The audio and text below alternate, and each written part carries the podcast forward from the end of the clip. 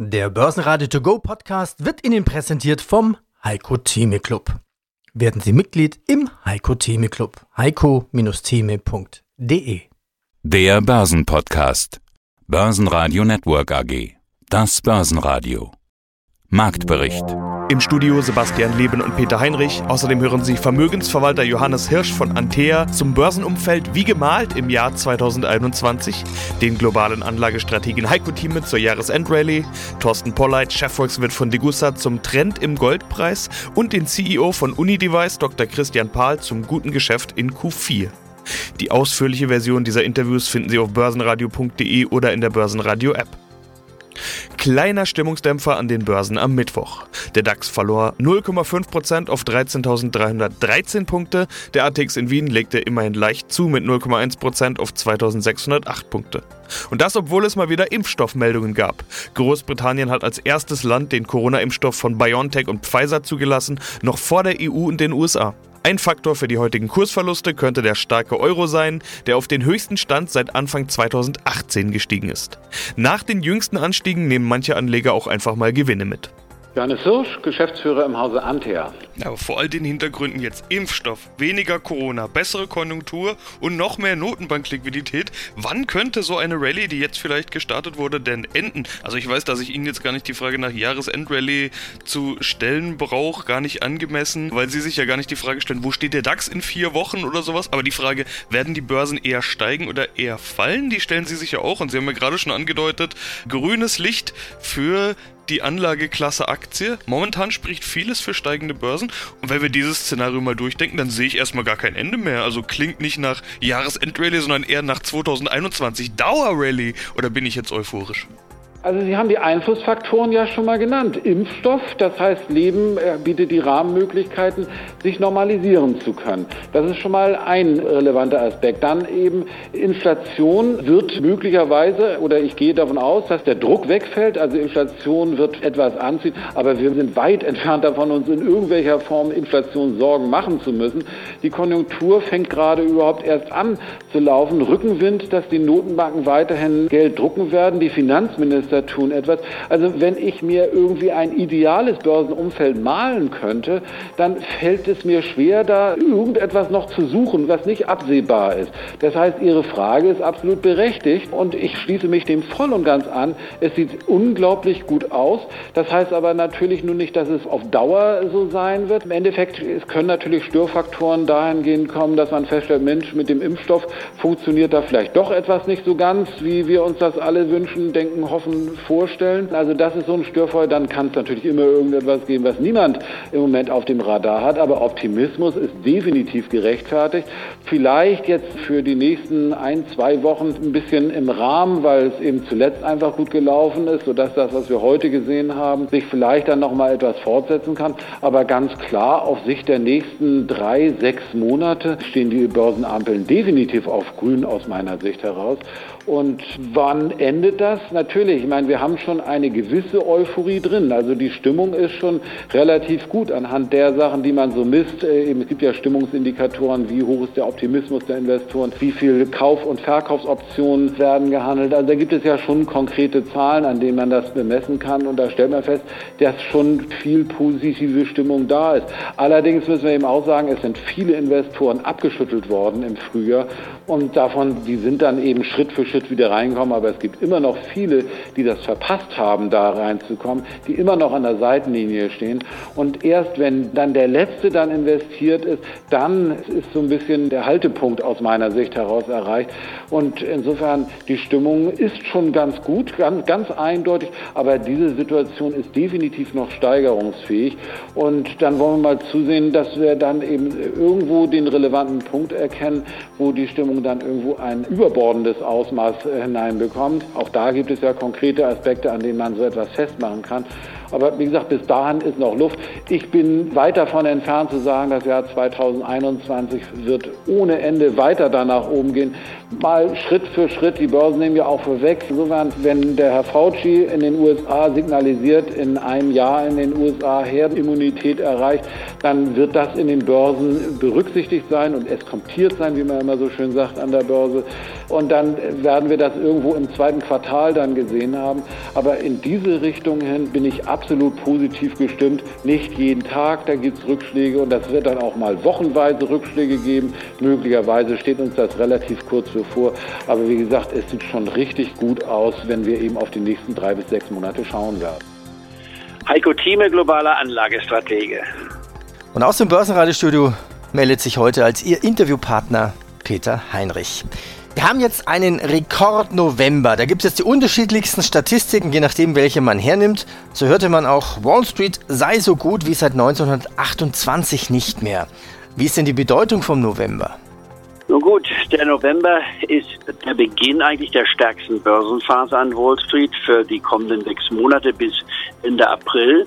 Dort finden eigentlich alle Gewinne statt, wenn man mal zurückgeht bis auf 1950, also nicht bis 29, sondern bis, dann, bis auf die Nachkriegszeit. Und wer in dieser Zeit sich immer nur auf den November bis April fokussiert hat, der hat eigentlich alle Gewinne, die an der Börse erzielt wurden, in den vergangenen 70 oder jetzt 71 Jahren, möchte ich mal sagen, hat er bekommen. Und wer sich auf den Mai Oktober konzentriert hat, der hat kaum etwas gewonnen. Er trat auf der Stelle. Das ist die allgemeine Statistik. Davon gibt es natürlich, wie so immer, Ausnahmen. Wir haben zum Beispiel in diesem Jahr natürlich eine Ausnahme, denn wenn man sieht, dass wir die Tiefstände im März gesehen hatten, Ende März, und dann ging es deutlich nach oben. Da war also eine ganze Menge drin in diesem Zeitpunkt. Aber wer bis zum Oktober gewartet hatte, der hat dann auch wiederum einen spürbaren Rückgang gekommen, denn wir sind ja dann von über 13.000 auf unter 11.500 gefallen. Dann wurde der Gewinn nochmal geschmälert. In anderen Worten, es ist tatsächlich so, zwischen November bis Ende April ist die stärkste Börsenphase. Das sagt man also zum November. Und dieser November an sich war nun ein Ausnahmemonat schlechthin, denn wir haben ja hier Gewinne im doppelstelligen Bereich gesehen, 15 Prozent beim DAX. Das ist zweimal so viel, wie man im Jahresdurchschnitt hat. Und das in einem Monat. Und wir haben an der Wall Street beim Dow Jones Index ebenfalls den besten November gehabt hier äh, seit ja überhaupt seit 1950 so etwas hat es also noch nie doch 1974 und äh, 75 hat es noch mal etwas leicht bessere Monate gegeben und es war der beste Börsenmonat schlechthin seit dem Crash ja 1987 wo wir im Januar noch etwas mehr gestiegen waren. Also es ist ein Ausnahmemonat in jedem Falle gewesen. Neue Höchststände beim Russell 2000 Index den es seit 1984 gibt.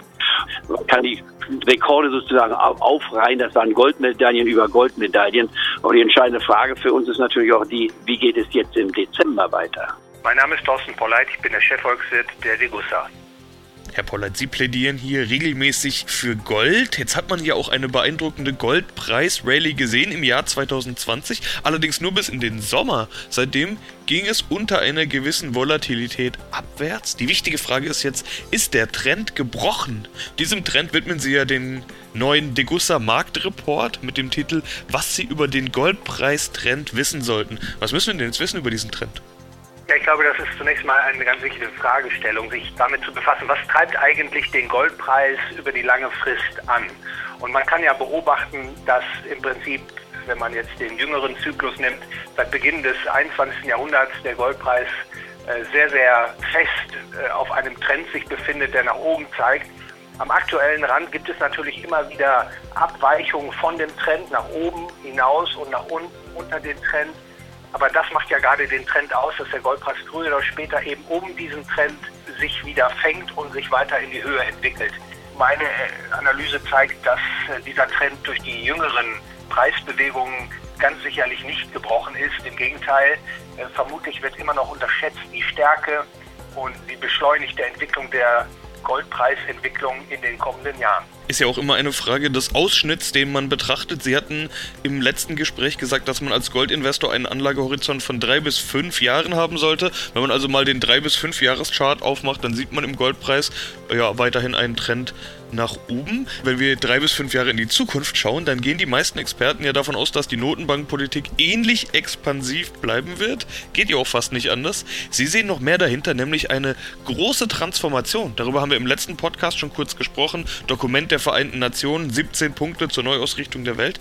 Welche Rolle spielt dabei denn die Notenbank? Ich glaube, auch das ist ein ganz wichtiger Faktor und den nennen Sie in diesem Zusammenhang auch zu Recht. Es geht ja darum, dass viele Regierungen der Welt dabei sind, den Wunsch haben, die Wirtschaft und Gesellschaften umzuorientieren. Und dazu gibt es natürlich auch großen politischen Rückhalt, so vorzugehen.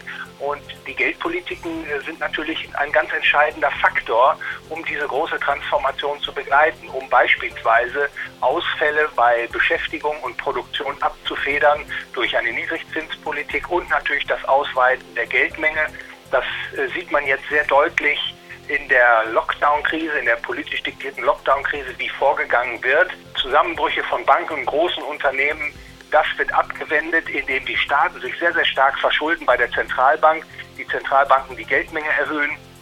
Und dieses neu geschaffene Geld wird dann ausgezahlt als äh, Transfer, als äh, Kurzarbeitergeld. Und dadurch wird sozusagen die aggregierte Nachfrage gehalten. Und deswegen kann man auch die Abschätzung treffen, dass insbesondere die Geldpolitiken eine ganz zentrale Rolle spielen werden, diese Transformation, diese große Transformation mitzubegleiten. Stärkste Gewinner im DAX waren RWE mit plus 1,5%, MTU mit plus 1,3% und E.ON mit plus 1,2%. Stärkste DAX-Verlierer sind Fresenius Medical Care mit minus 1,9%, Conti mit minus 2% und Linde mit minus 2,3%. Die großen Meldungen machten eher US-Aktien, so hat Tesla sich offen gezeigt für Fusionen. CEO Elon Musk betonte aber in Berlin, dass Tesla definitiv keinen feindlichen Übernahmeversuch starten werde. Eine Übernahme in den USA ist bereits vollbracht, nämlich die von Slack durch Salesforce. 27,7 Milliarden Dollar lässt sich der Microsoft-Konkurrent die Akquisition kosten. Außerdem TUI, die bereits zum dritten Mal im Jahr 2020 Staatshilfen bekommen. Der weltgrößte Reiseanbieter erhält ein weiteres Finanzierungspaket von 1,8 Milliarden Euro. Dieses Geld soll TUI bis in den Sommer 2021 helfen. Die Aktie verliert dennoch mehr als 6 Prozent. Mein Name ist Christian Pahl, ich bin Vorstandsmitglied der Unidevice AG. Und wir beide haben uns vor einigen Wochen ja erst unterhalten im Oktober über ihr Jahresendgeschäft. Also wir haben auf das Jahresendgeschäft geschaut. Wir konnten natürlich noch nicht drüber sprechen. Sie sind ein Broker für Kommunikations- und Unterhaltungselektronik und das bedeutet Q4 ist natürlich High Season. Da ist nicht nur Weihnachten, sondern auch die beiden neu geschaffenen Konsumfeiertage Black Friday und Cyber Monday. Aber zunächst mal für Sie als Broker, also als derjenige, der die Händler beliefert, ist für Sie dann überhaupt Weihnachten und Black Friday das große Fest? Die Bestellungen der Händler dürften ja eigentlich schon früher eingehen. Ja, also es ist so, Q4 ist für uns die wichtigste Periode. Black Friday, Cyber Monday spielen eine große Rolle. Und in unserem B2B-Geschäft beliefern wir auch die Händler und die Telefongesellschaften recht kurzfristig vor diesen Terminen. Denn der Vorteil in Bezug der Ware von uns, anders als über Distributoren, wo eben dann der Container aus China kommt, ist, dass man eben auch Vorratsvermögen spart als Händler oder als Telefongesellschaft und äh, von uns innerhalb von wenigen Tagen beliefert wird, weil die Ware schon in Europa ist. Das heißt, wir haben also ein sehr schönes, erfolgreiches Geschäft gehabt vor diesen Tagen Black Friday, äh, Cyber Monday, wie auch im Vorjahr und wie es in den letzten Quartalen auch der Fall war, konnten wir unsere Marge auch äh, weiter ausbauen. Also es ist heute jetzt Mittwoch, das heißt vor zwei Tagen war Cyber Monday. Das heißt vor ziemlich genau einer Woche haben Sie dann die Bestellungen bekommen oder wie knapp, wie kurzfristig ist das tatsächlich? Sie haben jetzt gesagt ein paar Tage. Ja, in den drei Wochen vorher hatten wir ein sehr starkes Geschäft. Vor drei Wochen war eine sehr große Nachfrage nach iPads.